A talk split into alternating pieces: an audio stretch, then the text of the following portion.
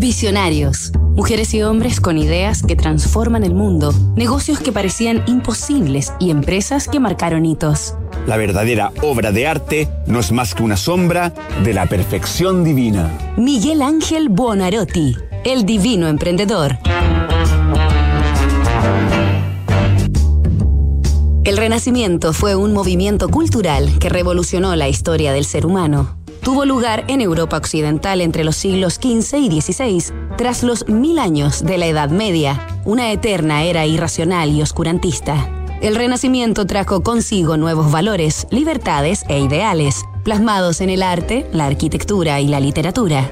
Si en el medioevo el acceso al conocimiento era cuestión de privilegios, ahora el intelecto avanzaba libre y poderoso como las mareas, abriendo a su paso la huella sobre la que transitaría el hombre moderno. La filosofía, la política y la ciencia de las civilizaciones antiguas comenzaban a ser desenterradas de los castillos y las iglesias, ampliando infinitamente la visión del mundo. Así el teocentrismo dejó su lugar al antropocentrismo, el feudalismo al ascenso de las burguesías, los templos a la naturaleza, y acontecieron grandes descubrimientos como el telescopio, la imprenta o la mismísima América.